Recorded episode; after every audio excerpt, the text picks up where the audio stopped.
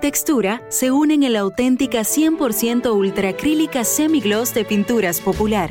La pintura acrílica de acabado semibrillante, ideal para recubrir superficies expuestas a tráfico intenso que requieren una pintura de terminación tersa como la seda, con aditivos antihongos y antialgas, bajo olor residual y excelente resistencia al desgaste por lavado.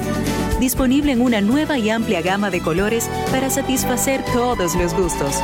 Desde siempre y por siempre para ti. Pinturas Popular. La pintura.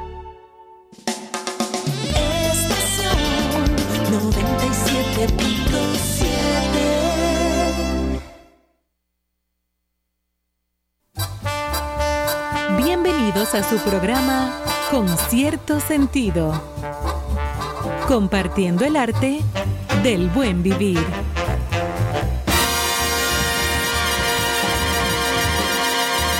Por estación 97.7.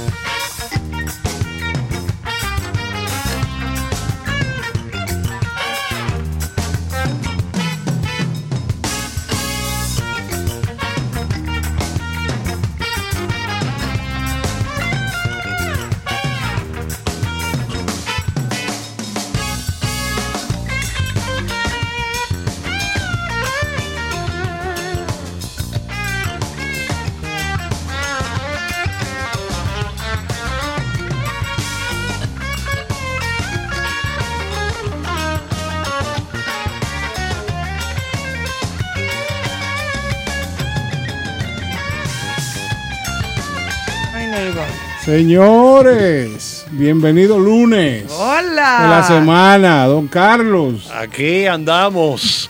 Me encantan los lunes. Ajá, ¿y por qué? Me fascinan los lunes. Bueno, porque yo fui zapatero en otra vida. Entonces no trabajaba los lunes. Porque Explíqueme, explíqueme el concepto de por qué mismo. asociar a los zapateros al día No, lunes. lo que pasa es que el zapatero trabaja el sábado. Correcto. Mucho, mucho, hasta tarde de la noche. Ok. Para recibir un dinerito. Entonces descansan, beben muchísimo romo. Domingo y lunes. Ellos el lunes no trabajan. Exacto, como su día libre. Ese es su día libre. Entonces yo fui zapatero en otras vidas. Y bebiste muchísimo Exacto, romo. entonces ya tengo que compensar y para mí es una fiesta. El lunes, Tú lo para mí es una fiesta. Tú lo ves festivo. Me encanta, me fascinan los lunes. Me gusta trabajar, dejar el pellejo en el terreno de juego es tan especial. porque realmente es un día maravilloso. Hay gente que no, hay gente que le gustaría que la semana comenzara el miércoles Es así. para tener avanzado el fin de semana ya cerca. Sí, porque hay gente que no le gusta trabajar. Yo no, yo lo contrario. A mí me gusta agregar cada vez más trabajo. Ah, sí. Excelente. Yo nací para manera de ver la vida. Muchos sí. lunes. Sí, sí, sí. Mire, ¿cómo les fue en el fin de semana, chicos y chicas? Buenas noches. saludando.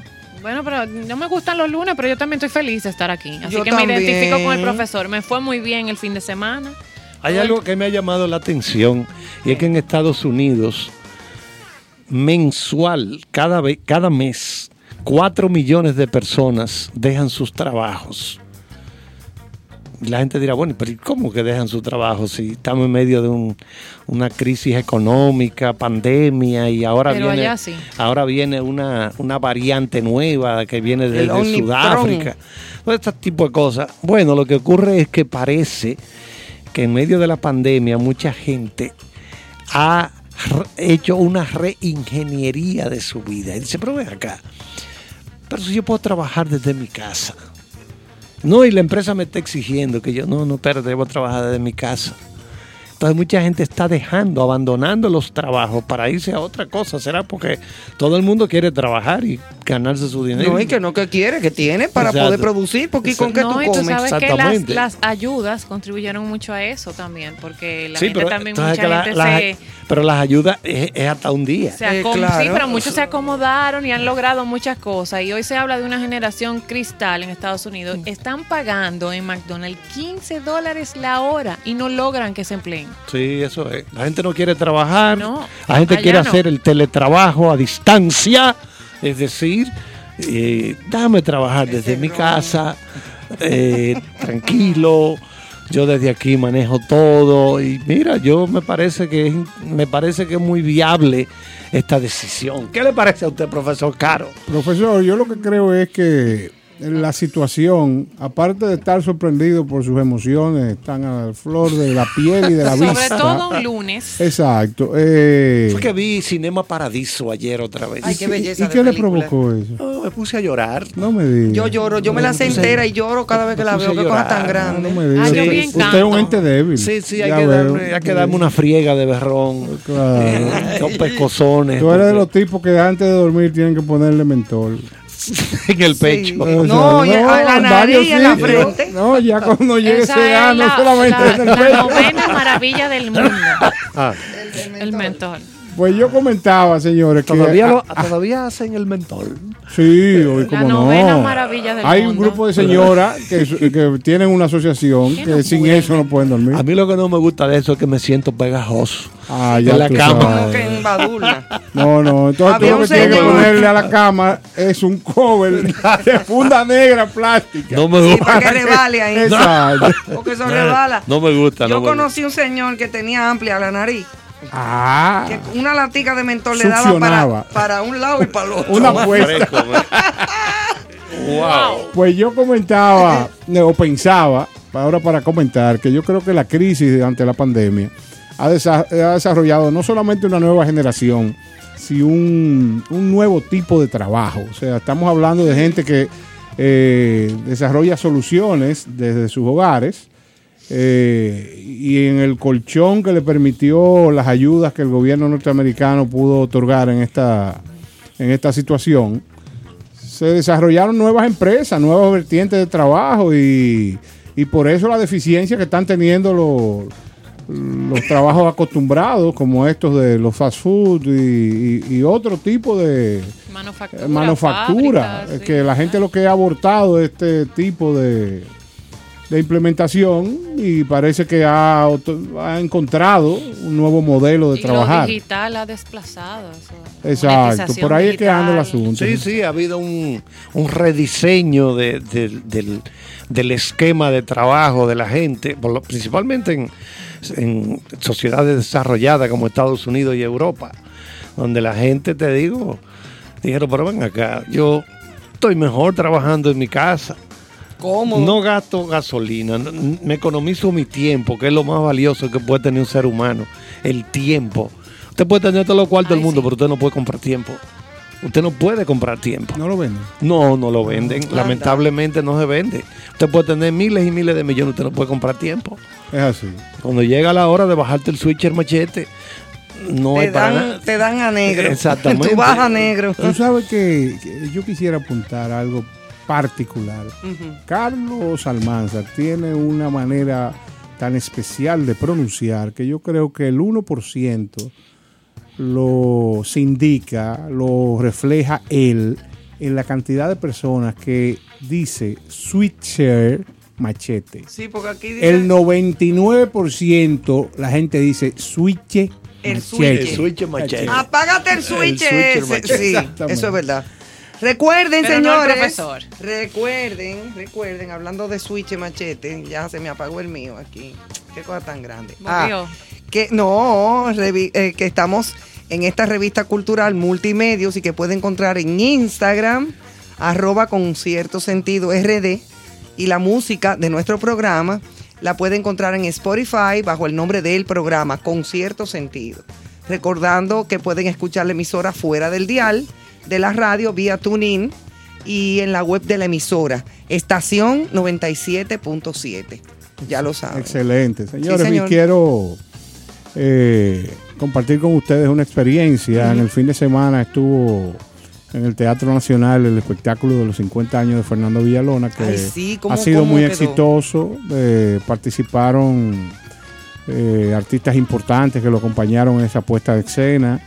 Y yo creo que el público que participó estuvo altamente satisfecho, pero también al compartir con el artista eh, sentí eh, la satisfacción de él al poder entregar en casi 50 números eh, musicales, reflejar la historia de su vida.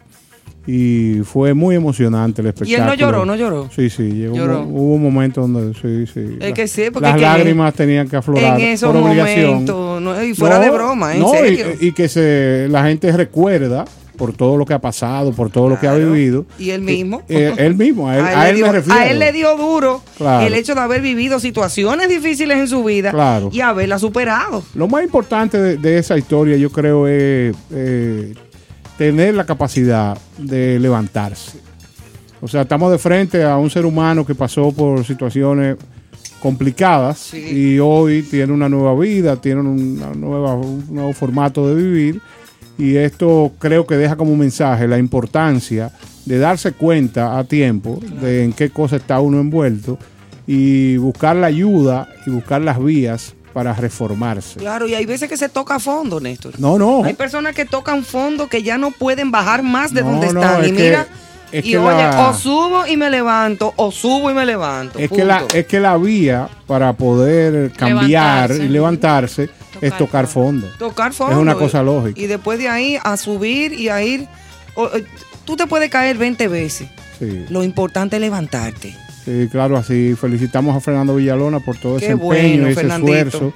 A un gran equipo de producción y profesionales que lo estuvo acompañando ahí y a un público que independientemente de cualquier situación delira por Fernando Villalona. Un hombre carismático desde Sumamente el principio. carismático. Es increíble, ni siquiera, mira, en un país como este, donde hay mentalidades un poco obtusas Claro, y cuadradas, eh, ni siquiera habiendo él pasado por situaciones como las que eh, pasó en su vida, perdió ese carisma tan importante, tan grande Claro. que tiene.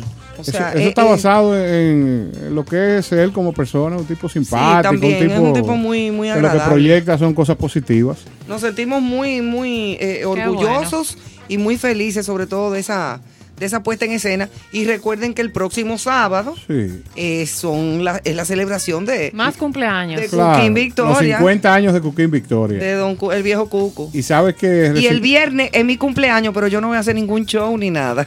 sería bueno. ah, sí. trayectoria se llama. Ya. Sí, Eso favor. viene, eso viene. Un intercambio. Porque yo ni bailo, ni canto, ni me despatillo. Eso viene.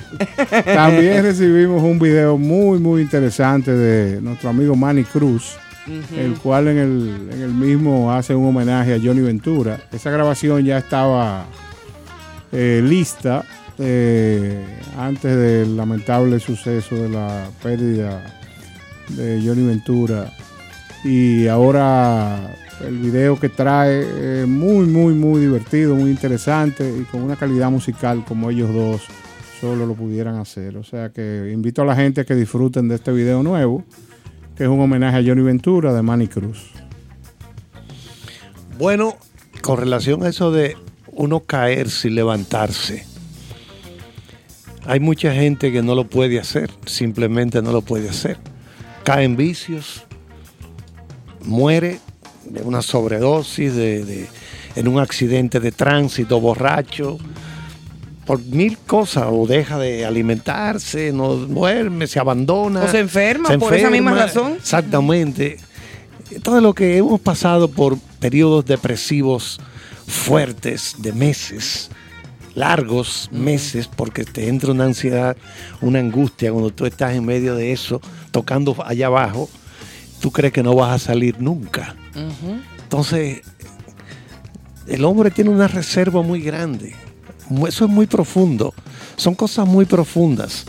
Pero el hombre tiene una gran reserva por dentro que siempre te va como a empujar. Aguanta, aguanta, Sí, aguanta. el instinto de conservación. Exacto, eso, eso es una cosa muy Eso- grande. Eso no juega. Entonces lo que hemos pasado, yo que soy una persona que tuve muchas etapas de depresiones terribles, una cosa que sigue siendo ahora mismo a nivel mundial una de las enfermedades más terribles. Porque que los médicos, como dice Ivonne, es verdad, a veces es provocado por una falta de químicos.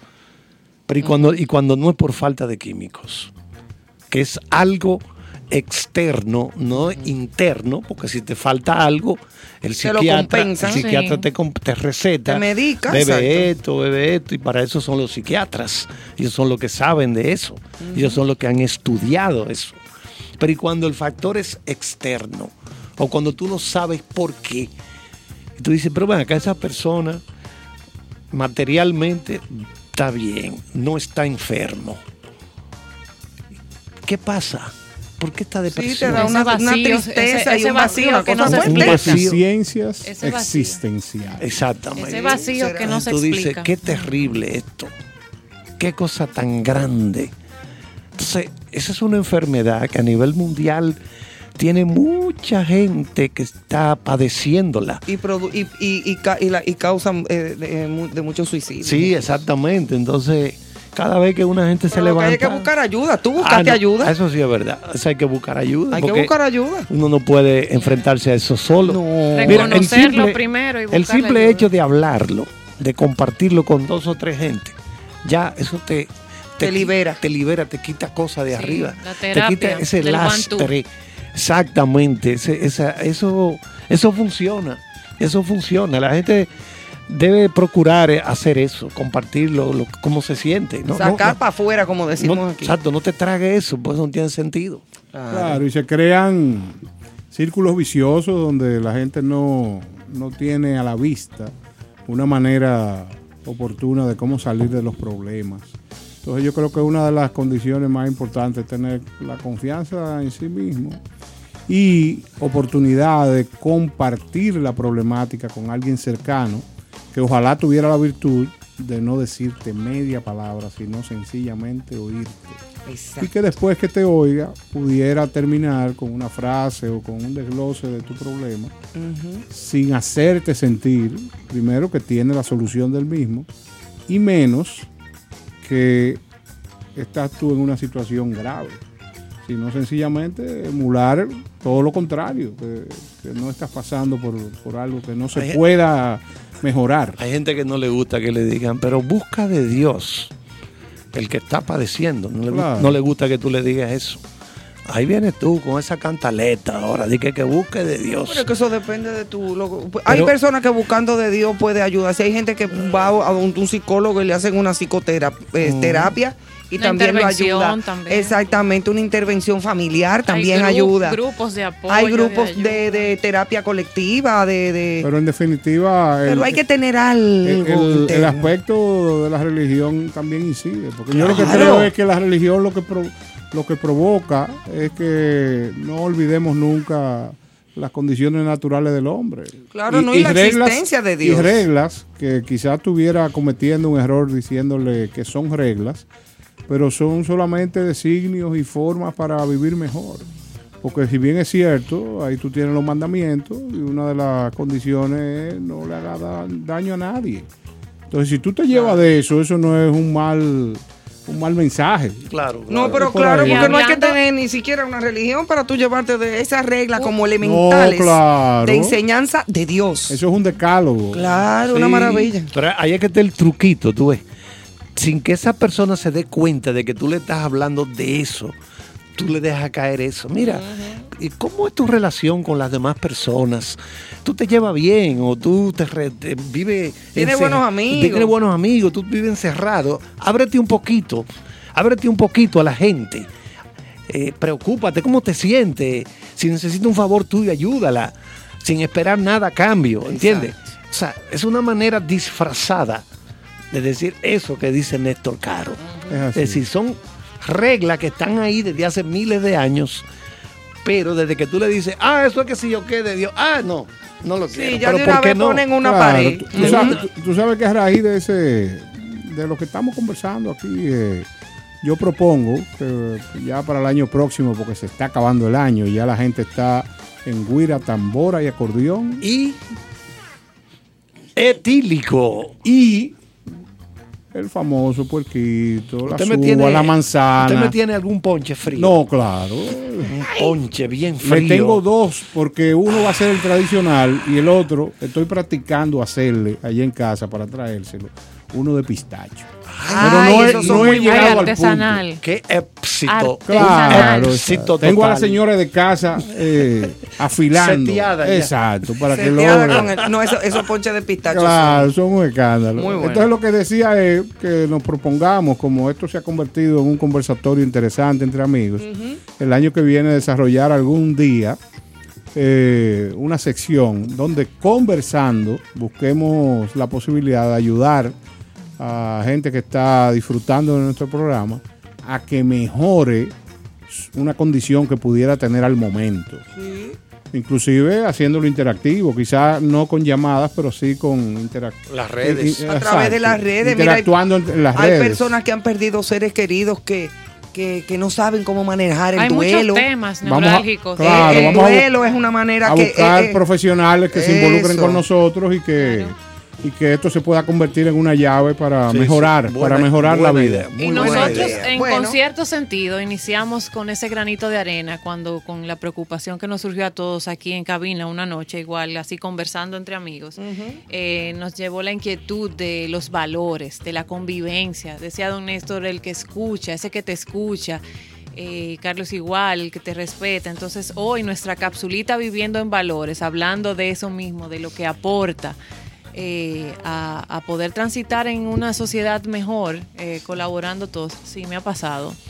Eh, es la de hoy es hacerme responsable de mis actos, ser responsable, eh, que es la capacidad para yo responder frente a mis acciones, la habilidad para tomar decisiones por uno mismo, el compromiso que yo adquiero frente a las acciones o decisiones que tomo o lo que realizo.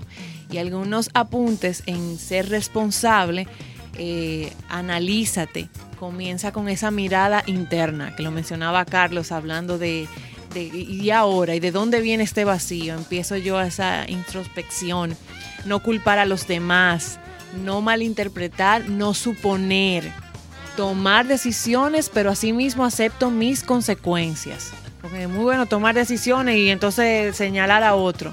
Tomar mis decisiones y aceptar las consecuencias. Cumplir con los compromisos.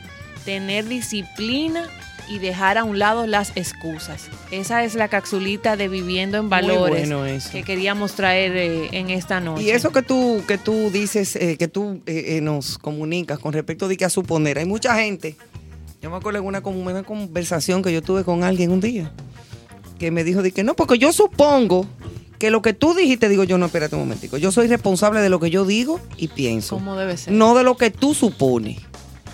Apelo a la paz. No, pero es verdad.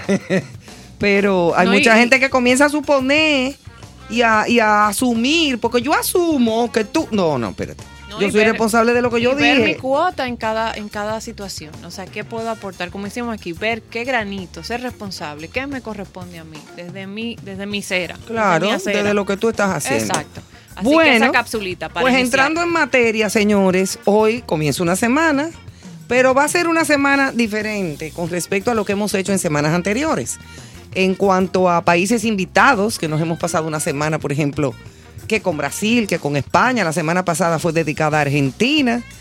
En esta semana vamos a seguir la rumba para otro, a tomar el, el avión, el vuelo y aterrizar cerca de nuestro país. Y después, a medida que pasen los días y que entremos mucho más de lleno en Navidad, pues ya iremos con otras cosas diferentes que vamos a... Otra cultura invade hoy. Otra cultura, exactamente. La de la- el, el país invitado y el aterrizaje que vamos a hacer, como dije, muy cerquita de aquí, con gente muy parecida. Eh, Ya, pero ya, con sus ya. costumbres, su, su música y sus, y sus bailes. Si ustedes ven a Néstor Caro aquí tratando de bailar sentado en un espectáculo. Eh, pero nada. Y está prohibido. No, para nada. El profesor es que tiene las pistas. Black Friday. así, así, ¿Qué es que, que así es que dicen en la calle. Black Friday. Bla- Black Friday. Y hoy es Cyber Monday. No, hoy es Cyber Monday. Sí, es ¿No así. Es así, sí. Ah, el Cyber Monday. Yo, yo quedé estupefactado cuando me dijeron dije, Black Friday. Y digo, ¿y qué es eso? La gente entiende Oh, la gente así. comprando, comprando. Y Thanksgiving como un santo. Thanksgiving, o sea, como tipo santo. Un pavo. Un pa. Sí, porque San Giving también. Pero nada, vamos a arrancar con el ingeniero Emmanuel, ese monstruo de las consolas Ay, mamacita. que nos tiene. Dígame, profesor. No, que me parece Caro. que antes de que el ingeniero Emanuel, eh, eh, El monstruo de la consola. el monstruo de la consola y director de obra del Estado, Ajá. eh, prosiga, usted debe de dar unas pistas para que la gente vaya entendiendo ¿De qué país se trata? Para- ¿Dónde vamos a aterrizar? Ivonne dio algunas. Yo di alguna, pero Sí, yo no me pero- acerqué a oh, nada. No. No, Gracias para a Dios, nada. gracias a Dios.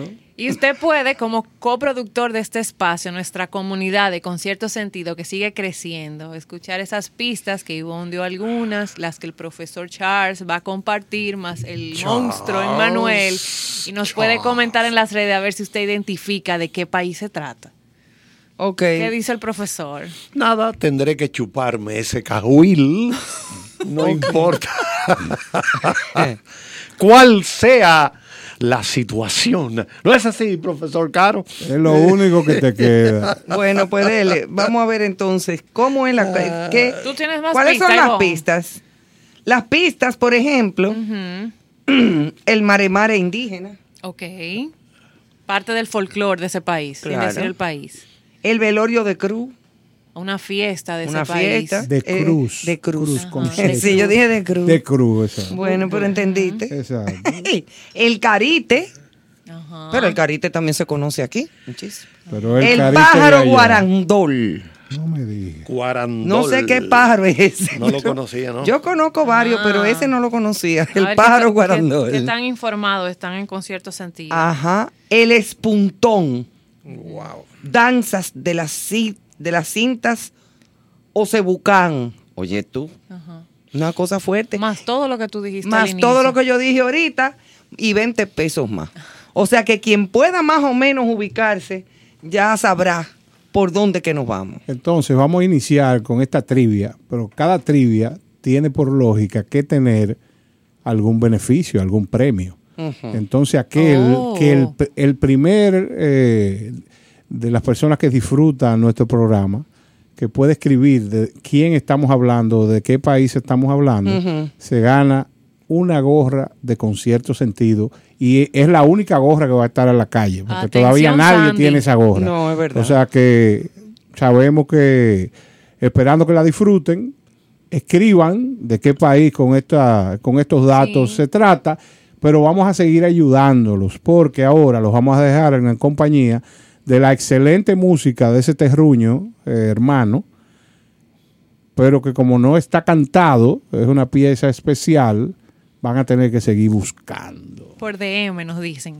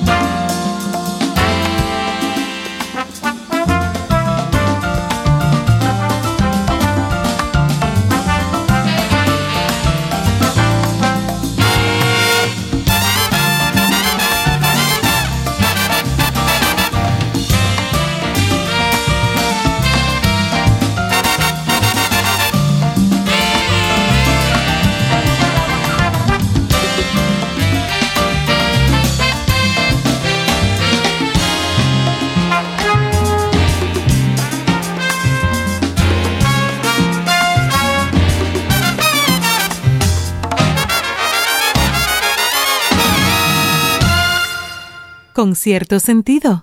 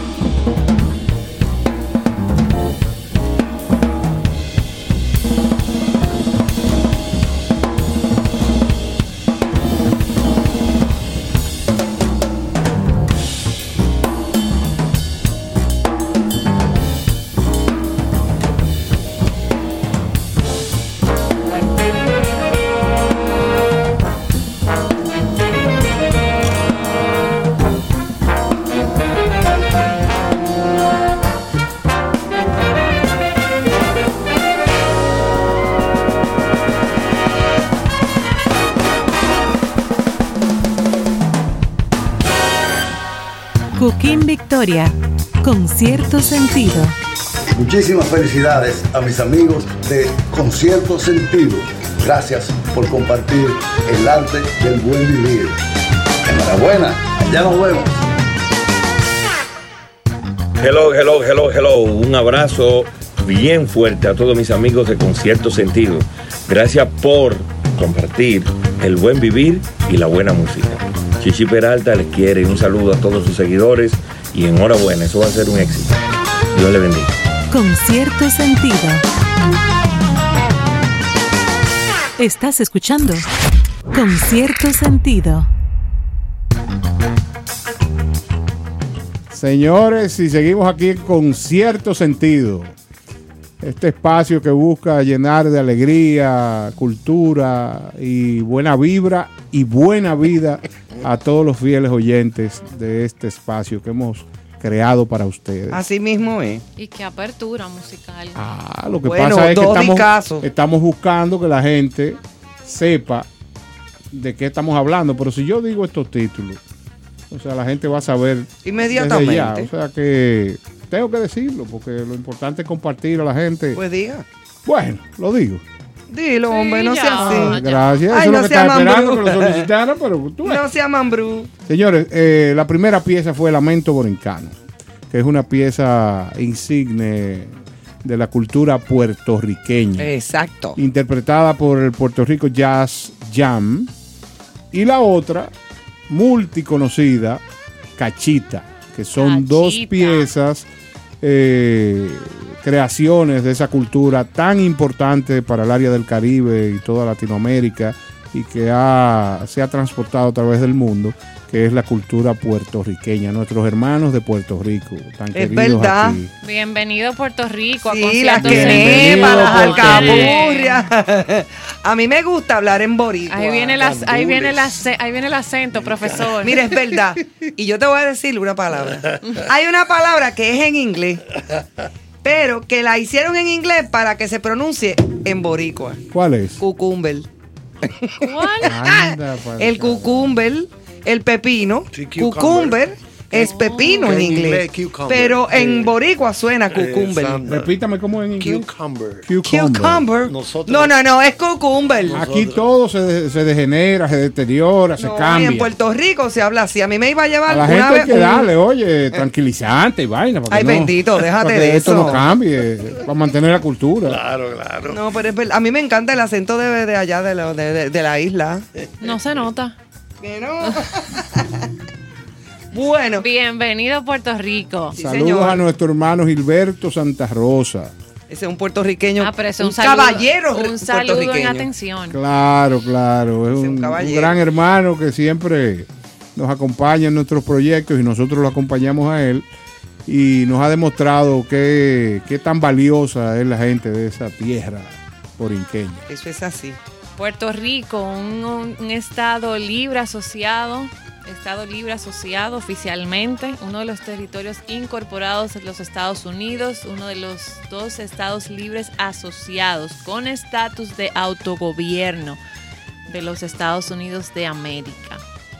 El archipiélago de Puerto Rico incluye la isla principal de Puerto Rico, de 8.896 kilómetros cuadrados. Se habla de un censo realizado en Estados Unidos en el año 2020, donde la población total de Puerto Rico en ese momento era de 3.285.374 habitantes. Me Hombre, llama la atención eh, que, y no lo sabía, que Puerto Rico se convierte en la isla más densamente poblada de las Antillas Mayores. Esto a raíz de su, eh, de su densidad demográfica por kilómetro cuadrado, que a veces alcanza 408 personas más o menos por kilómetros cuadrados. Y por ejemplo, ese dato que me llamó la atención, en las zonas donde más eh, mayor densidad eh, de población hay, que son las costas y la área metropolitana de San Juan, alcanzan muchas veces casi 2.000 habitantes por kilómetro cuadrado. Oye. Por eso se le considera eh, una, la, la isla de mayor densidad eh, demográfica, exacto, poblacional de las Antillas. eh, por, por esos niveles que alcanzan. Me puse a pensar en el distanciamiento social y me dijo, fue difícil. porque, Muy difícil, sí, claro. es una población eh, mezclada, una población entre blancos, mestizos, afrocaribeños, eh, y así se divide su porcentaje dentro de la distribución, siendo esa, esa población eh, blanca un 70%, esa mestiza un 20% y a esa afrocaribeña se le, se le atañe una de un 8% más o menos. Así está distribuido a nivel demográfico. Eso puede deberse a que hubo pocas concentraciones de, de la industria azucarera y por eso no hubo tanta presencia de esclavos africanos. que me llama la atención, porque entonces su banco de fomento y todo habla de mucha producción de caña de azúcar. A mí me, me, me dio como ese dato Sí, como, pero que, no los como que no se corresponde. Exacto. Que poca presencia, un 8% Muy afro- afrocubano de una población. Oye, un 8% apenas. Eso no- eso no es no nada. es mucho. Pero eran condensados porque influyeron bastante en música, en géneros musicales y, Y ese tipo de cosas. Bueno, Ivonne, según mis apuntes, el nombre actual de Puerto Rico alude a las riquezas que partían del puerto de San Juan Bautista hacia la España peninsular. Cristóbal Colón bautizó la isla con el nombre de San Juan Bautista y los nativos de la tribu, eh, de las tribus taínas, llamaban a la isla Borinquén, con K, que significa tierra de nuestro altísimo y bravo Señor. Oye, qué bonito. Qué eso. bonito eso. Hermoso. El cual evolucionó al nombre de Borinquen con Q o Borinquen, nombre que se utiliza todavía en referencia a Puerto Rico. De ahí surge el gentilicio boricua. Boricua. Boricua, eso me acuerda a Marc Anthony. Boricua. Buen cantante, puertorriqueño también. Los españoles denominaron a la capital de Puerto Rico y al pasar los años se intercambiaron los nombres de manera que Puerto Rico pasó a ser San Juan y San Juan Bautista pasó a ser Puerto Oye, Rico. qué chévere. O sea, hubo una inversión del, del nombre que se le asignó. Exacto. En la actualidad, la capital es San Juan. Así es que estos datitos están bastante interesantes. Bueno, Puerto Rico fue un territorio de ultramar de la corona española desde la llegada de Colón en 1493. Es decir, al año siguiente de haber estado aquí, Colón se traslada a Puerto Rico hasta la promulgación de la Carta Autonómica de Puerto Rico en 1897. Hablamos casi de finales del siglo XIX. Administrativamente fue provincia española de 1897 hasta la guerra hispano-estadounidense de 1898. Cuatro siglos de administración española dieron lugar a una cultura hispanoamericana, por lo que la lengua española y el catolicismo son sus elementos más distinguibles. Los españoles construyeron numerosos fuertes, iglesias, otros edificios de uso mm, eh, público, comercial y residencial, así como puertos, faros, carreteras. Durante más de tres siglos Puerto Rico estuvo comunicada con la península ibérica por medio de convoyes de las flotas de India que unían a Cádiz y San Juan una vez al año. Imagínate, esos eran flotas de, avio- eh, de barcos, galeones, que conectaban Cádiz con San Juan. Los puertorriqueños son ciudadanos estadounidenses desde 1917, en plena Primera Guerra Mundial, cuando el Congreso de los Estados Unidos apro- aprobó la ley Jones, aunque su relación con Estados Unidos es similar a la de un Estado de la Unión y se le permitió la redacción de una constitución para el manejo de asuntos internos, está sujeto a los poderes plenos del Congreso estadounidense mediante la cláusula territorial. Esto significa que el poder de ejercer su soberanía recae en el Congreso de Estados Unidos y los poderes existentes en la isla, al no gozar de protección en la Constitución estadounidense, son revocables. Los puertorriqueños no pueden votar, no pueden votar en las elecciones presidenciales de Estados Unidos a menos que dispongan de una residencia oficial en alguno de los 50 estados o en el Distrito de Columbia. Ah, ¿qué es lo que significa eso estado de? Ya. Claro. Buenísima información esa otorgada por Carlos. Y quiero involucrarme en la parte cultural donde la música oriunda de Puerto Rico representa la convergencia de diferentes corrientes culturales, tales como la taína, la española y la canaria, por igual la corsa y la africana. Y mira que la parte corsa, eh, los palmieri, que son grandes músicos de Puerto Rico y que tuvieron una presencia en Nueva York muy fuerte. italiano. Exactamente, la parte corsa, eh, ellos son de origen Italiano. italiano, exactamente. Con esta mezcla de ritmos, instrumentos y melodías se desarrolló lo que representa la identidad musical puertorriqueña. Los instrumentos característicos de esta música son el güiro, las maracas, el cuatro, El la guitarra, cuatro. así es, y la tambora y los tambores africanos en sentido general. Entre los primeros músicos profesionales, la influencia de raza negra y mulata. Una gran parte de esta música folclórica es parte de la herencia del jíbaro, con su origen en la región española de Canarias. Eventualmente, esta se mezcla con otras músicas importadas o nativas de la parte latina del Nuevo Mundo. En la actualidad, la isla cuenta con diferentes ritmos folclóricos culturales como la bomba y la plena, que realmente son el, el buque insignia de la De, de cultura la cultura puertorriqueña. puertorriqueña, sí. En la música jíbara o trova destacan diferentes eh, seises, que es como un- una marca de un ritmo, y los aguinaldos en la música y en la música clásica está la danza que- y la contradanza que eh, tiene una fuerte presencia en Puerto Rico. Actualmente sus ritmos con auge internacional son la salsa, el reggaetón Ay, la salsa. sí, y el reggaetón. Sí, ya Eso- más, más comercial, claro, más, más contemporáneo. un análisis. Los cuales tienen raíces extranjeras. La salsa evolucionó, eh, es la evolución de ritmos mayormente reconocidos en Cuba. Esa. Y el reggaetón, por su parte, es la fusión del hip hop, el dance hall eh, jamaiquino, y que en la actualidad se ha fusionado con todo tipo de ritmos Eso es así. y las uniones de diversos artistas que no solamente son de, de ese ritmo tan moderno, No. sino se ha contemplado baladistas, Sí, sí. eh, merengueros, o sea... Sí, pasó con Luis Fonsi y todo eso. Exactamente.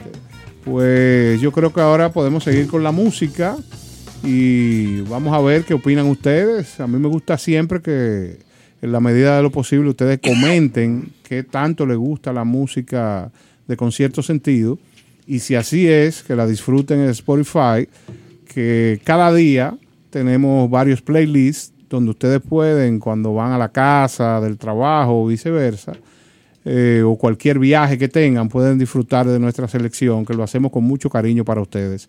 Señores, lo vamos a dejar con Néstor Torres, con uno de sus temas emblemáticos del jazz latino.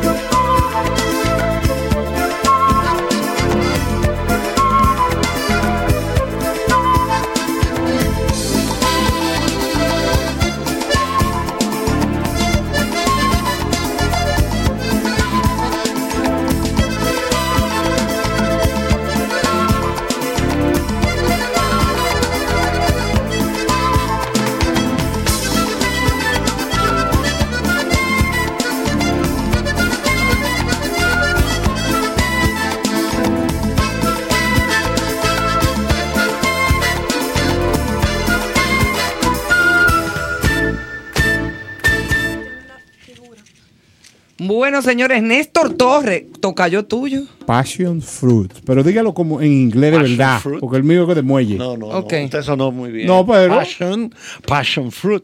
Aquí le llaman a eso como Chinola. chinola. Chinola. Esa es la Uy, qué chinola, la fruta de la pasión. Esa es la chinola. Ah, Chinola. Ahora, passion fruit quiere decir la fruta De la de la pasión. pasión. No del Chinola. deseo. Ajá. No del deseo, no. No, de la pasión. Ah, ok. Ahora, la pasión y el deseo van Son juntos. primos hermanos. Son familia. Ay, Dios mío, nos fuimos lejos.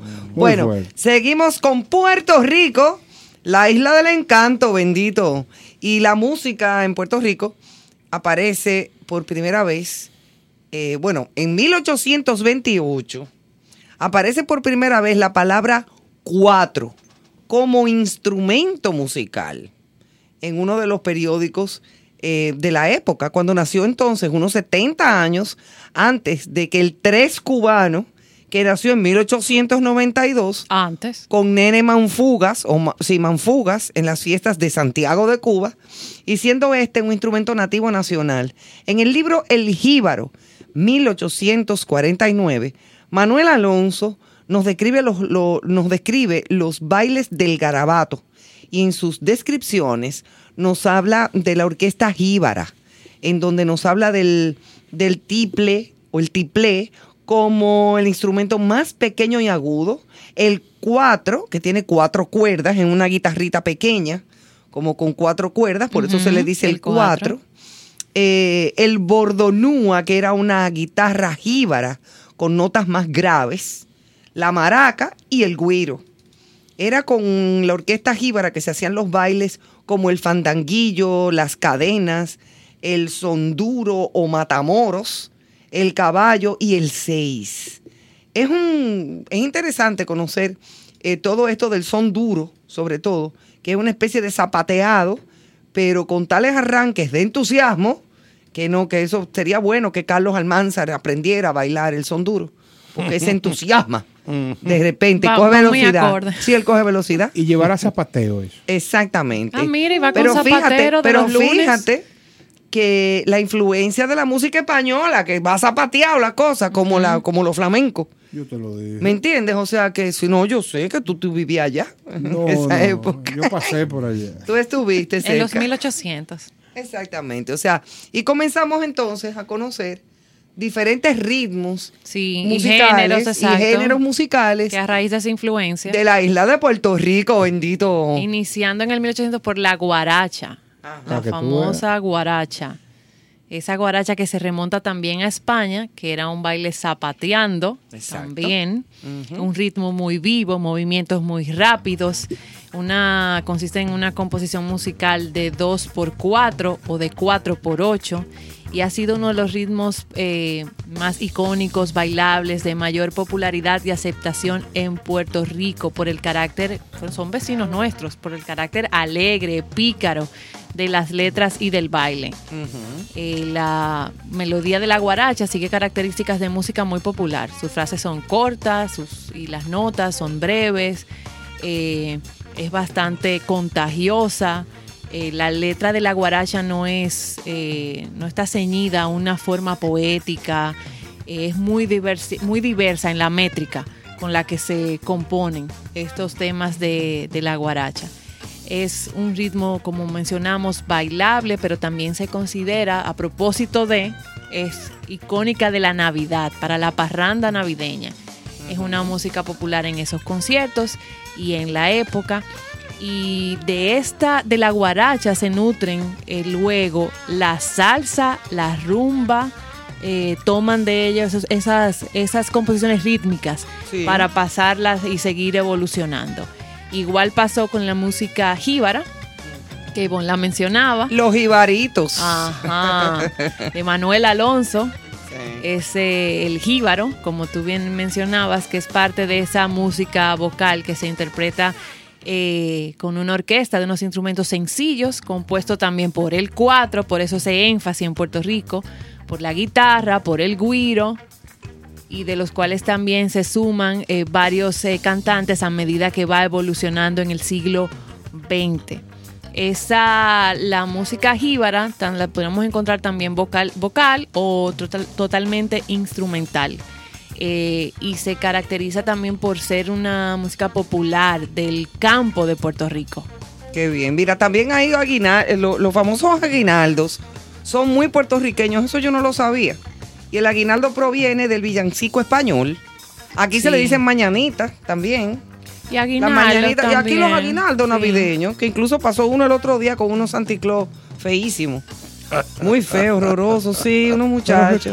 Pero que la un belleza, bonito la también. belleza Es relativa. Es, es relativa. Tú ves, Sí, lo pero que eran para ti no es bonito. Ellos tocaron bien, unos trombones y unas cosas y unos tambores, pero eran muy feos. Ah, Bueno, vamos a decir que de- desde el año, desde finales del siglo XIX, 1898, al llegar las orquestas militares, los músicos de Puerto Rico tomaron precedentes musicales de ese repertorio que tenía ritmo del charleston, el foxtrot.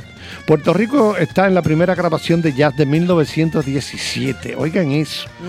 Puerto Rico está en la primera grabación de jazz que se hizo en 1917 con Rafael Hernández y su hermano Jesús, reclutados durante la Primera Guerra Mundial, tocaron trombón con la banda musical del ejército norteamericano en Europa. También se llevaron a más de una decena de músicos puertorriqueños que formaron su sección de clarinetes. En la década del 20, Ralph Escudero invita a Juan Tisol al Teatro Howard en Washington y ahí conoció al gran Duke Ellington. La influencia del jazz norteamericano desde principios de la ocupación de Puerto Rico en 1898 hasta convertirse en un robusto jazz de idiosincrasia boricua, producto de la experimentación continua con fusiones caribeñas, nuevos sonidos instrumentales y ampliando el marco de su experimentación. Otro dato interesante fue que Eddie Gómez, contrabajista puertorriqueño del 66 al 77, tocó con el virtuoso del piano Bill Evans y Ay, con papá. Miles Davis como trompetista. Uno de los álbumes de jazz de mayor venta, yo creo que ha sido el álbum de jazz que más se ha vendido, Kind of Blue, la, la- una joya de, de Miles Davis. Bueno, pues él grabó ahí, Eddie Gómez El maestro Miles. tocando con trabajo. Eddie Gómez suena ahí. Juan Tisol Martínez fue trombonista y compositor puertorriqueño de jazz, miembro de la orquesta Duke Ellington durante 15 años en tres periodos distintos. Muchos lo consideran el primer jazzista de Puerto Rico, Juan Tisol Martínez. Sol. excelente. El primer jazzista, Jazzista. de Puerto Rico, Juan Tisol Martínez. Otro fue Tito Puente con la orquesta más importante del Palladium Ah, claro. en Nueva York. Puente, Machito, Tito Rodríguez, Noro Morales fueron los músicos más grandes de la época. La violinista puertorriqueña Angelín Rivera tocaba con la legendaria bailarina negra norteamericana Josephine Baker, que se fue para París Oh, fresco, man. los años 30. Jerry González fue el jazzista más importante de los 70 al 80. Formó además al conjunto libre con su hermano Andy González y Manny Oquendo, el grupo folclórico neoyorquino y la Ford Apache Band. De Giovanni Hidalgo, que viene mucho aquí al país, el percusionista. Percusionista. Lamentablemente creo que ha ido perdiendo parte de las manos por la diabetes, dedos, puntas Y ya no, ya no tiene tanta fuerza imposible. Sí, poder Giovanni. Hidalgo re- reitera que es el mejor conguero del planeta y que desde Batacumbele ha tocado con todos los grandes.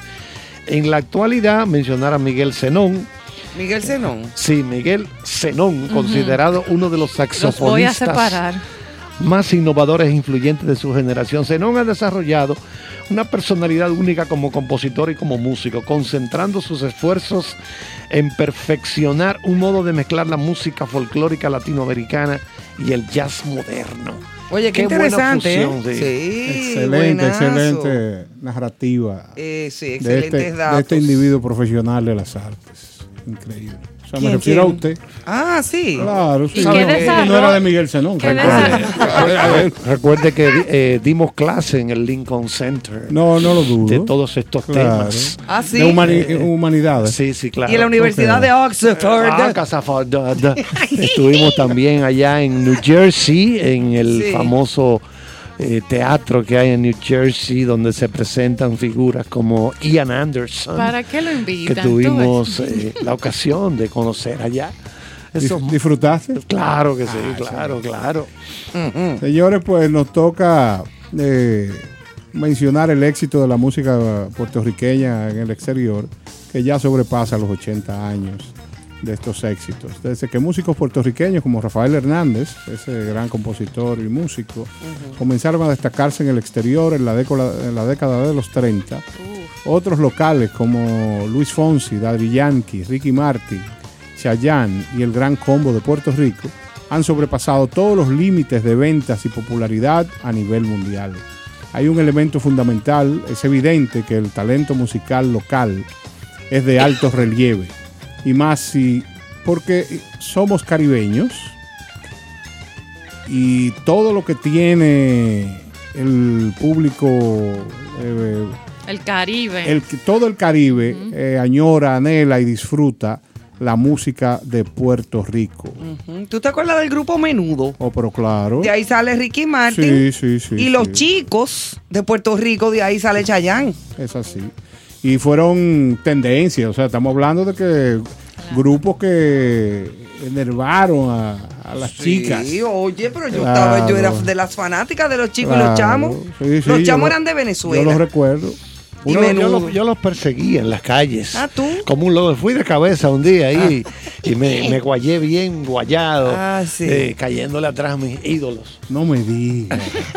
Esas son cosas que tú no debieras de decirlas, ¿eh? No, no debería. Porque alteran la Ya, imagen. después que yo dije de mi amor por Sandro. Ya. Aquí se están descubriendo cosas. Muchas cosas. Eso es lo importante. La Fania era un sello, hablando de la música y su desarrollo, se convirtió en un sello discográfico, entonces era a través de la Fania que esos artistas puertorriqueños se... El- el- la función Pregunto, de, de la cultura. Se Fania formaron en Nueva York. Ajá, se pero- fue un, un grupo Ajá, eh, que estaba liderado por nuestro Johnny Pacheco. claro, Johnny nuestro, Johnny claro. Pacheco. Entonces, eh, ese fue el que se inventó eso, se asoció con Jerry Masucci. Ok. eh, Porque y Willy Colón, Claro, no, y otros es grandes. y otros Héctor Lavoe. Héctor Lavoe, Claro. Pero, pero estos dos eh, fueron que crearon, uno era judío, otro dominicano, crearon el concepto. Ok. Y a partir de ahí buscaron eh, los grandes exponentes de no lo que se llamaba salsa en ese momento, por Ok. ahí estaba la charanga,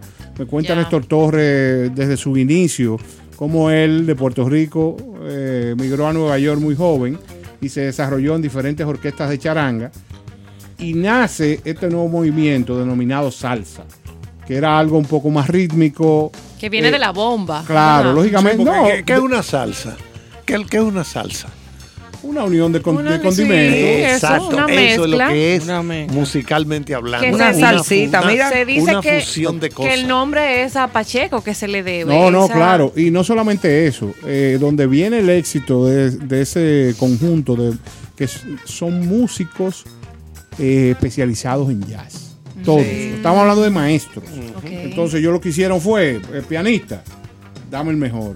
Eh, de cada uno de los instrumentos, lograron un team que era All Y Star. ahí, exacto, la, Inclusive la lo- Fania lo- All Fania Star. los All grandes Stars, cantantes. O sea, se supone que la división que habría entre la Lupe eh, y Cruz. cuando llega Celia Cruz, Ah, ahí hay una, claro. un distanciamiento Una terrible porque no se sabía claro. cuál era correcto. la que iba a participar en el proyecto. Lo que pasa es que, es que Celia se adaptó más al momento, porque Claro. la Lupe se quedó en su dramatismo, Sí, su, su, su cosa de, de despecho, de sufrimiento. No, y Entonces- aparte de eso, la Lupe también tenía dependencias No, con sí, ciertas y- cosas entonces, que no la ayudaron. Y oiga lo que pasaba, no solamente era de que grabación y los conciertos, la Fania controlaba todos los lugares donde se presentaban los artistas Ah, latinos. los venues Claro, también. claro. Entonces, si tú no estabas en buena con ellos, Oh. y, eso le, y eso le participaba. pasó a la Lupe, la pobre. Sí, sí. Porque hubo- la Lupe, la pobre, llegó un, mo- un momento que se ganaba 20 mil dólares en una noche, que eso era mucho dinero. Mucho dinero. Todavía es dinero. Toda- exacto. Bueno, en Todavía. esa Exacto. época 20 mil dólares, Mucho como 100 de ahora. Y al otro día lo gastaba comprando un, un abrigo.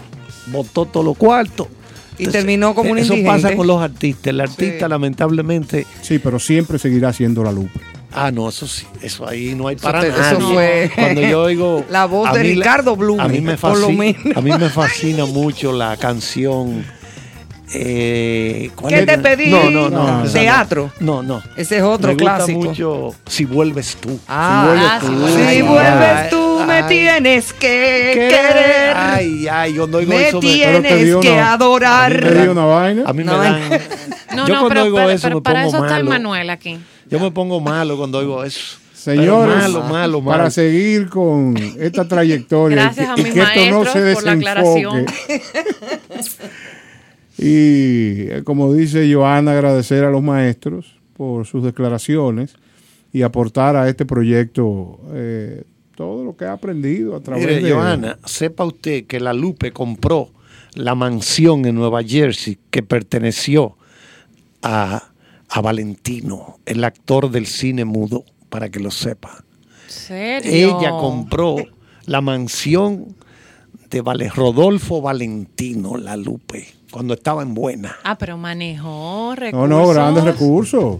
Porque recuérdate que el mercado discográfico en Sí, esa época sí. Era muy, muy importante. Sí. Oye, a la Lupe la iban a ver cuando ella estaba en Cuba todavía, no había salido. Quiñones la fue a ver. Ah, no, claro que sí, Quiñones es nuestro hermano.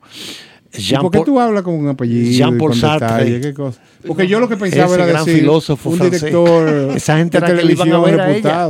Ah, pero era un público. Ella cantaba en un bar ¿verdad? y se quitaba los zapatos y le caía zapatazo al pianista. Alante todo el mundo tirando etílico. Y él le decía, dame maduro. Dame maduro, sí. Sí, así es. Ah, no, que- voy a, yo voy a tener, porque conozco lo general, No, pero voy a tener que No, profundizar, leer profundiza, sobre la Lupe. Es una historia la maravillosa, la Lupe. Lupe. Sí, lee la biografía de ella para que goces. Sí, sí, sí. Para que ella murió ya pobre, vivía con su hija en Nueva York, creo, y un día durmiendo amaneció, Amaneció muerta. muerta. Ella era Sí, eso cristiana, sí, ya, eso ella sí era cristiana. Se convirtió porque no Sí, le estaba gorda, estaba gorda, no estaba de que flaquita como era ella, no, ya estaba gorda. ¿Ella era gorda? Ya estaba gorda, Ah. cuando Ya, murió sí, estaba sí, eso más sí lo gorda. sé, eso sí lo sé. Pero Señores, una, gran, una gran música. artista. Disfruten de este tema. Summertime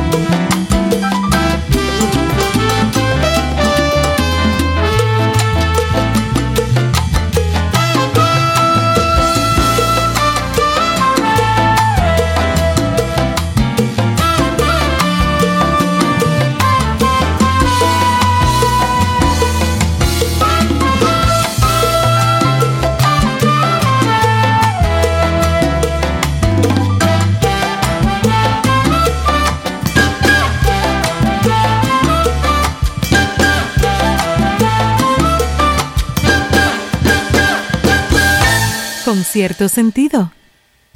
Hello, hello, hello, hello. Un abrazo bien fuerte a todos mis amigos de Concierto Sentido. Gracias por compartir el buen vivir y la buena música. Chichi Peralta les quiere un saludo a todos sus seguidores y enhorabuena, eso va a ser un éxito. Dios le bendiga. Con cierto sentido. Ahora, en contexto. Con cierto sentido.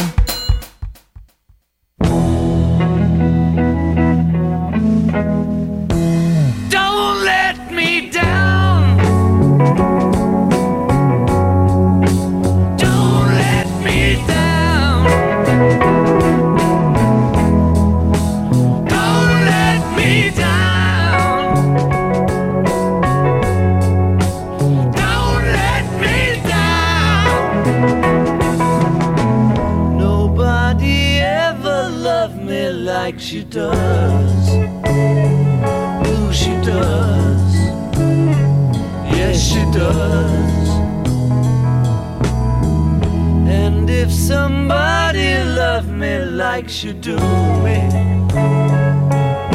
do me. Yes, she does.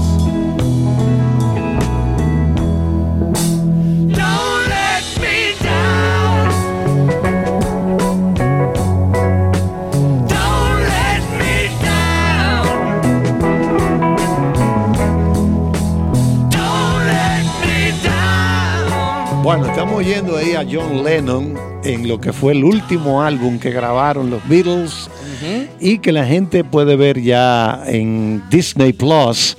Se estrenó, eh, la- están todas las horas, son casi ocho horas.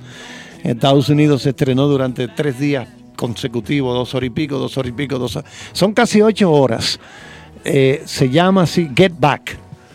Se llama el, el- el documental que lo hizo Peter Jackson. ¿Ya usted lo vio? Claro que sí. Anotando aquí. eso No, que por eso es porque yo dos horas y pico, dos horas y pico. No, claro, es así. Este tipo ya lo vio. No, pero claro, eso es que un fiebru como A las dos horas y pico él Es se que- iba, daba una vuelta y Es que- después dos horas y pico. Es, es que esta es la música que yo he más escuchado toda mi vida. Yo no he manejado otra cosa que no sea eso. O sea, cuando yo era hippie, de verdad, yo estaba metido en esa música. Después de los chamos y del claro que sí, me fue Pero mi pregunta es una pregunta casual. ¿Usted nunca oyó nada de la tribu de Cuco Baloy? Sí, sí, yo lo oía. Pero la- la- yo quiero decir, la música que yo compraba. Ah, claro. Ah, esa te la regalaba. Sí, La de Cuco la oí en el radio. Sí, pero esta, esta yo la compraba. Entonces, traten de ver el documental a las personas que les guste esta música de esta gente. de- Buenazo. De, estos genios. Aquí. Ahí van a ver que la cosa no es como se decía, de que, que Yoko Ono fue la responsable de la disolución del grupo. No, hombre, dejen Mira, esa mujer tranquila. Esos grupos, ese grupo ya, cada, como cada uno era bueno en su trabajo, esos grupos difícilmente duran mucho tiempo. No solamente ellos, cualquier agrupación, cuando hay mucho talento, entonces cada sí. quien por su lado. Claro, Paul McCartney era como el jefe, porque en los últimos dos años, cuando ellos se pusieron a grabar este álbum, ellos no estaban, ya el grupo, para que entienda, lo primero fue que dijeron, no nos presentaremos en vivo más nunca. A ellos no les interesaban los conciertos en vivo. Qué cosa. El último concierto en vivo que hicieron creo que fue en Nueva York o en San Francisco, en el Candlestick Park. Y John Lennon dijo, tirado en el piso de, de una camioneta, cuando iban saliendo, boom, y saliendo, y, y el griterío de muchachas, 65, 70 mil personas viendo un concierto de ellos. La música no se podía oír de la ¿Y por qué gritería. estaba tirado atrás de una camioneta? No, lo largaron lo, ahí. metieron huyendo. Él métase ahí rápido para Como sacarlo un de, chivo. de este lío. Entonces dijo, Averígame si, dijo, si dijo- había caco negro. entonces dijo Lennon, última vez que me presento en vivo. Y Eso Ma- fue por el golpón que se dio cuando lo largaron y, en la Pa- y Paul. McCartney dijo, no vamos más. Entonces miren qué fue lo que pasó. Al ellos abandonar las presentaciones en vivo, se concentraron en hacer grabaciones sofisticadas. Por eso las grabaciones de los Beatles son tan buenas. Porque ellos dijeron, no nos presentamos más, nos concentramos en grabar y ya. Calidad total. Eso es. Claro, no estamos, estamos hablando de una época que no es como ahora, donde el dinero grande de un artista está en los conciertos. En los conciertos. Los cuartos están en las presentaciones En en vivo. Ahí es que está el negocio. Claro, eso es lo que va. Néstor, antes de que él se ponga malo. Mira, eh, como diría una tía mía, por su apreciación musical, me parece que él es de Naco y Gascue. Ya. Yo creo que ahí fue que te criaste. Claro, Ok. claro, claro. Di que pona. No, Dale. lo que pasa es que imagínate. ¿Tú tienes alguna noticia para nosotros, Néstor? Bueno, aquí estoy viendo y quiero compartirlo con ustedes que la 36 edición de los premios Goya para el 2022 ya hizo la escogencia de las piezas que regularmente son fenomenales que van a participar en, este, en esta gran premiación.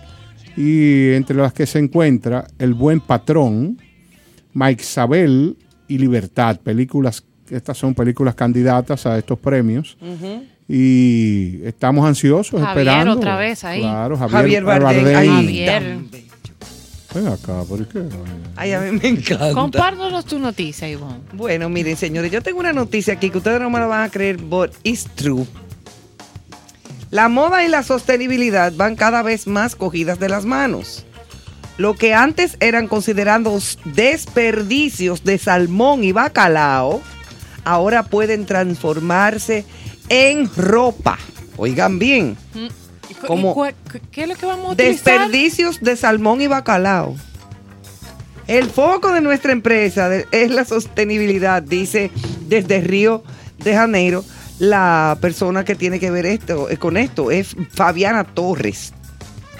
La empresa despegó hace un cuarto de siglo en Río de Janeiro y en Portugal lleva tres años, con un proyecto que ha logrado una primera colección de ropa con 30 piezas Wow. hechas de salmón y bacalao.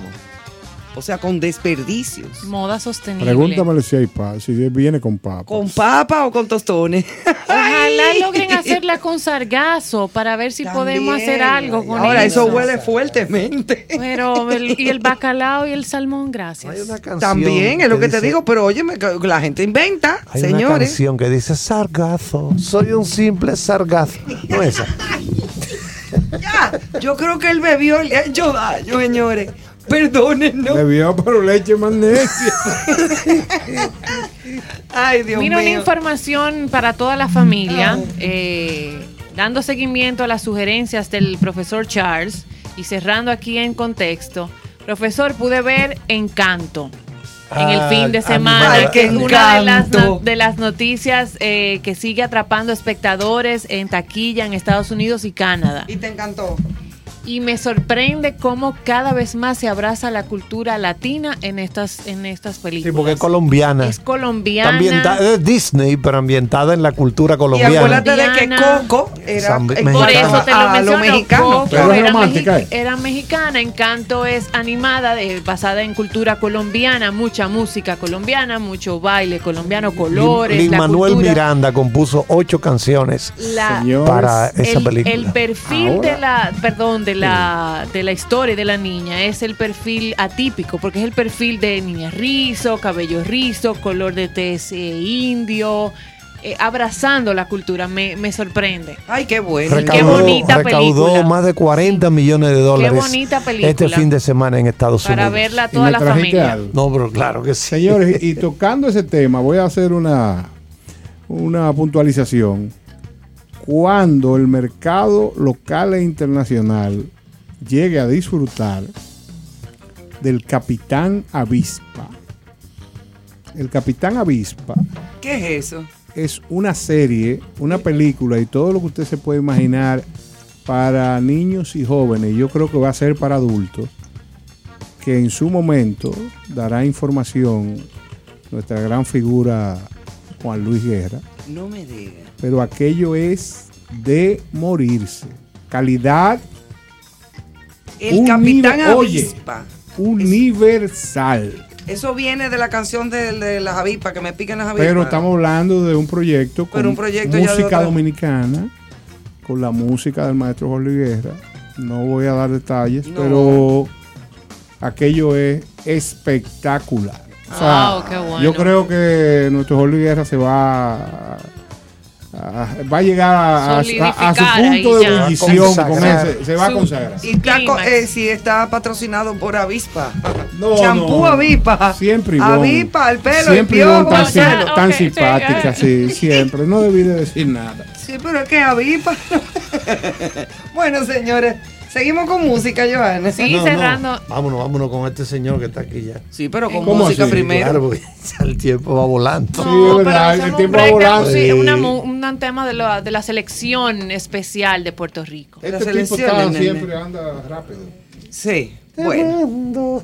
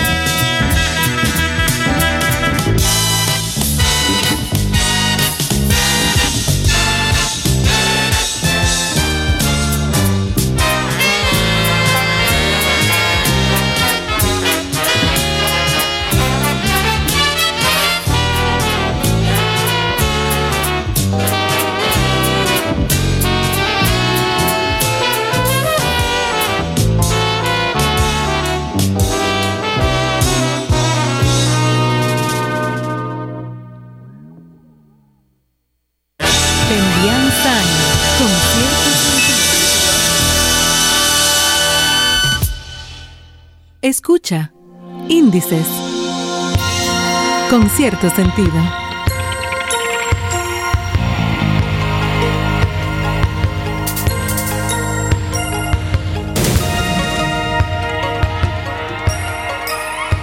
Estamos de vuelta en esta última parte de nuestro programa con un habitué, un invitado constante y que nos aporta muchísimo cada vez que recibimos su visita, como cada lunes.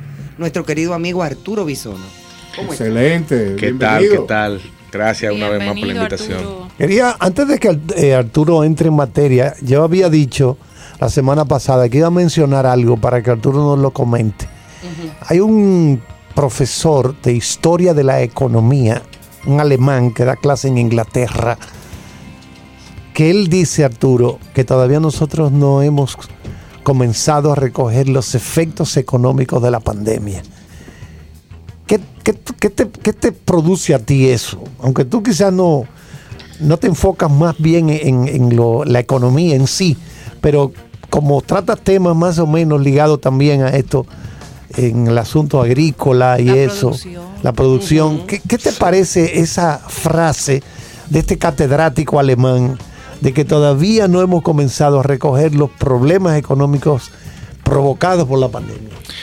Claro, si, si tomamos en cuenta la evolución histórica de- del, de- del COVID dentro de, de la sociedad, no solamente dominicana, sino en el mundo, tenemos de que finales de 2019, eh, vemos desde República Dominicana como el COVID empieza país a país, nosotros lo estamos viendo como si fuera una serie de Netflix, y en marzo entra la- a la República Dominicana y eso llega como para quedarse.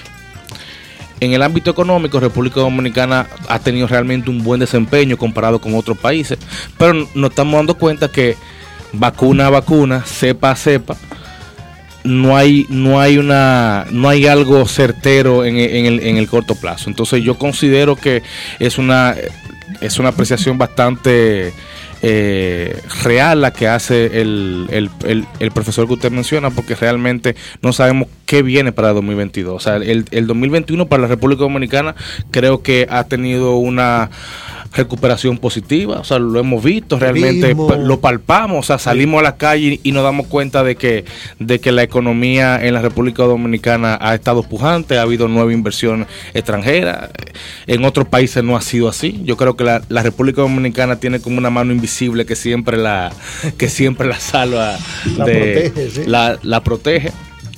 Pero realmente para el año 2022 yo tengo mis ciertas eh, reservas por lo que vaya a pasar. Realmente Estados Unidos, si, si vieron Nueva York, está, está en estado de emergencia. Sí. Eh, de hecho, está- estaba Varios- buscando, estaba buscando pasajes países. para ver si me, si me, si, si hacía una locura en, en- en el 31 y me iba para allá.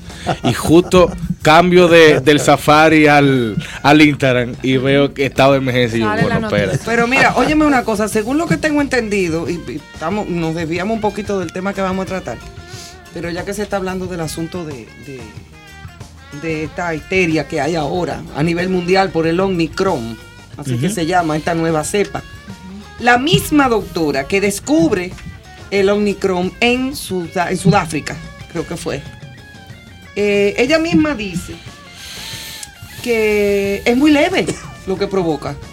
O sea que incluso es más leve que la variante Delta. Que lo que da es como un senti- eh, como cansancio, Claro. eh, un dolorcito de cabeza, que es lo que a cualquiera le da con Es cualquier que el, pro- gripón el- de esto. de el problema es la desinformación que se Y genera. entonces se, han se, ha, se ha hecho como una especie como de histeria colectiva. Claro. Claro, porque la gente ya está predispuesta, está harta, está desesperada con que ahora venga otra cosa. y Sí, que- pero está esa pandemia mediática también. Y- Claro, claro, no, y el, o sea, realmente se por Instagram mandan un audio de un doctor en México, sí. eh, digo, por, por WhatsApp, empie- tú empiezas a ver noticias, empiezas a ver vainas que se comparten. Ahorita o sea, sale un COVID realmente- hablando él, él mismo Claro, con la pullita. soy ¡Eh, yo el! COVID. Sí, soy el COVID. ¿Qué? Realmente en esta época es muy bueno que la información fluya de la forma que fluye, Claro, pero también pero- se genera mucha desinformación. Demasiado Hay problema. que, hay Claro, que ser claro. bien selectivo. Esa Claro. era de la monetización. Todo el Completamente. Bueno, pues vamos a entrar entonces entre Vamos Puerto Rico, materia, Puerto entonces. Rico y Dominicana. ¿Cuál es eh, tradicionalmente, históricamente, en qué ha consistido el intercambio de aquí para allá y de allá para acá?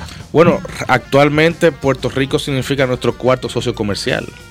Realmente Puerto Rico, eh, y también aquí hay un poquito de contraste, porque Puerto Rico es un país que si bien es estamos muy cerca, nosotros contamos con una seguridad alimentaria potente, cosa que no pasa en Puerto Rico. Puerto Rico, la agricultura representa un 1% del PIB. Aquí en República Dominicana siempre hemos estado entre un 7, entre un 6. Realmente para nosotros la agricultura es muy importante.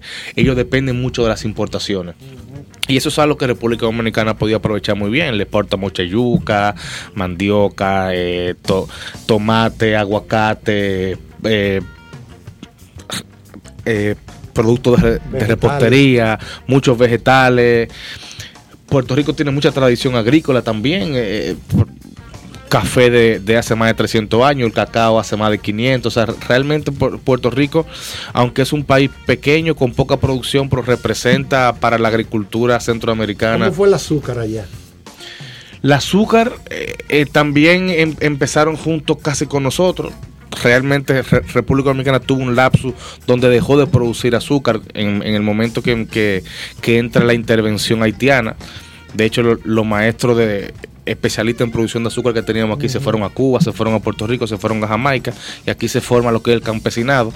Puerto Rico tu- tuvo un tiempo muy pujante en, en- en esos tiempos desde, Ah, la, que- desde el 1410 hasta, hasta el 1700. Realmente Puerto Rico tuvo un, un gran crecimiento en la caña, pero realmente hoy día la agricultura puertorriqueña no ha tenido un, un- un incentivo pujante para que ellos puedan tener seguridad alimentaria. Bueno, también hay que entender, el, el- eh, es un espacio pequeño el de ellos, el territorio. Claro. No es como esta isla o Cuba, por Pero yo ejemplo. le, yo le di la vuelta a Puerto Rico en un día. Sí, eso. Sí.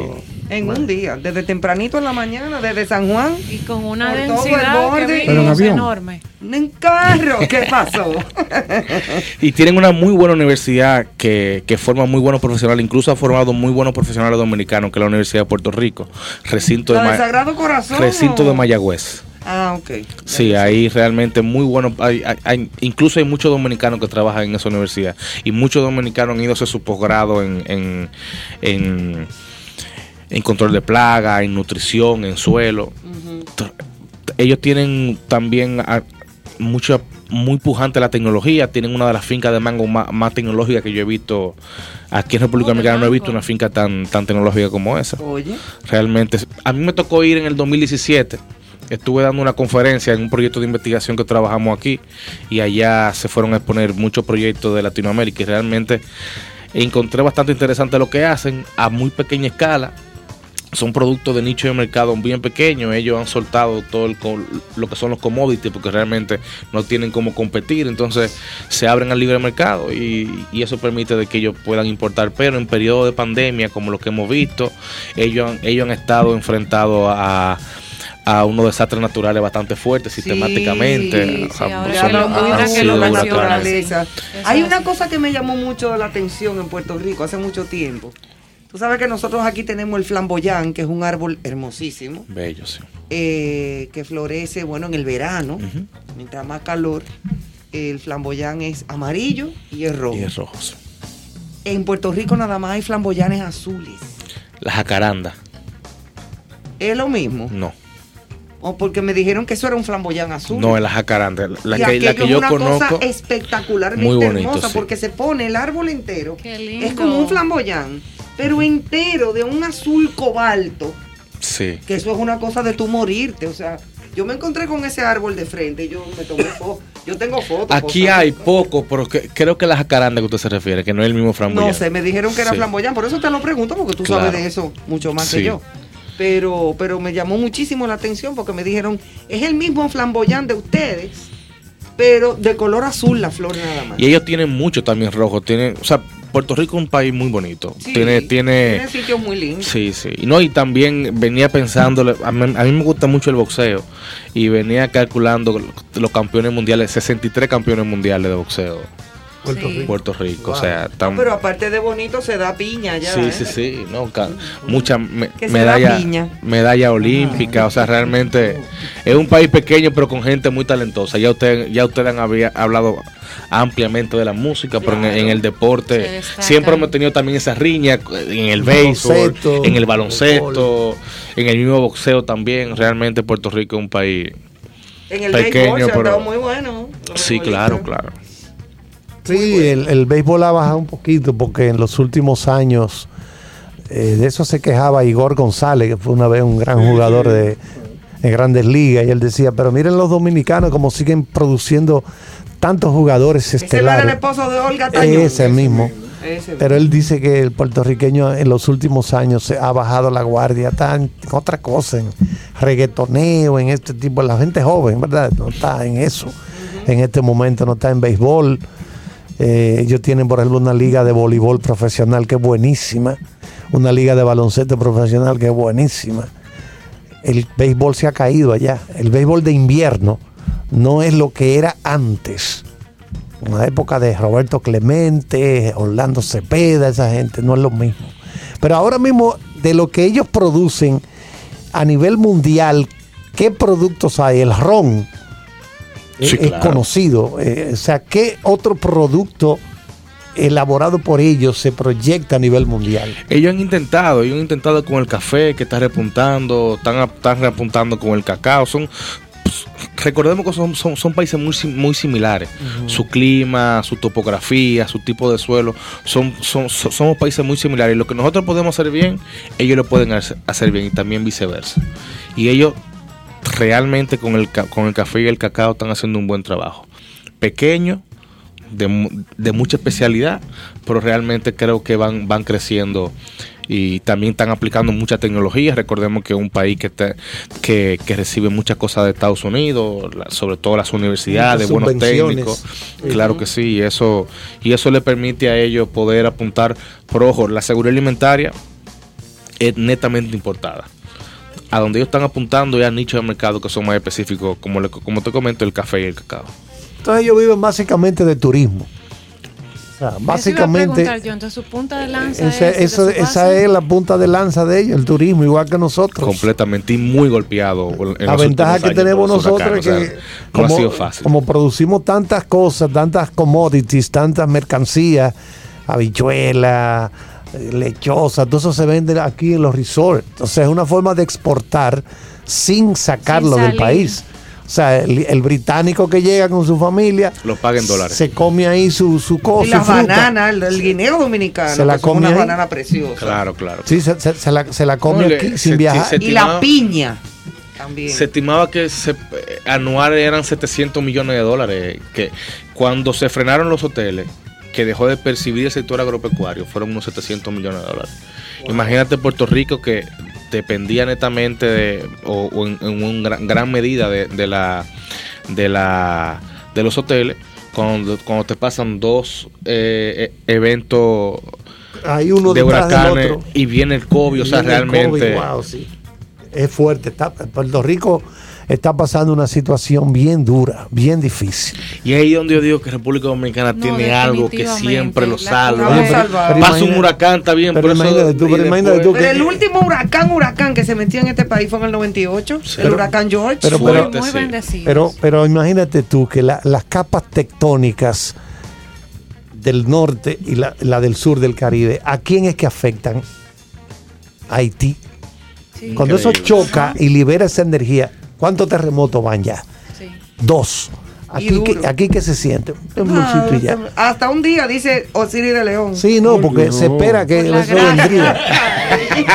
Eso, eso vendrá un día. va- Un día habrá va a venir algo Lo que aquí muy duro. Lo que pasa es que las construcciones, Sigan, empujando. las construcciones, las construcciones en Va- Haití, vamos a rezar todito, ¿verdad? eh, las construcciones, no, porque por ejemplo lo que es, eh, creo que es Jacagua, cerca de Santiago, Y ahí hubo un terremoto. Hubo un terremoto muy fuerte Sí, una vez ahí, pero 500 años, sí, repito, las capas tectónicas cuando tú la ves el choque de esas dos Las capas, fallas, las fallas que La hay cara ahí, que está poniendo Néstor no que es para que dormir libera. ya en paz, ¿no? mira, le, le da Puerto Bueno, a lo que Haití. pasa es que estos tecnócratas eh, plantean posiciones que son absurdas.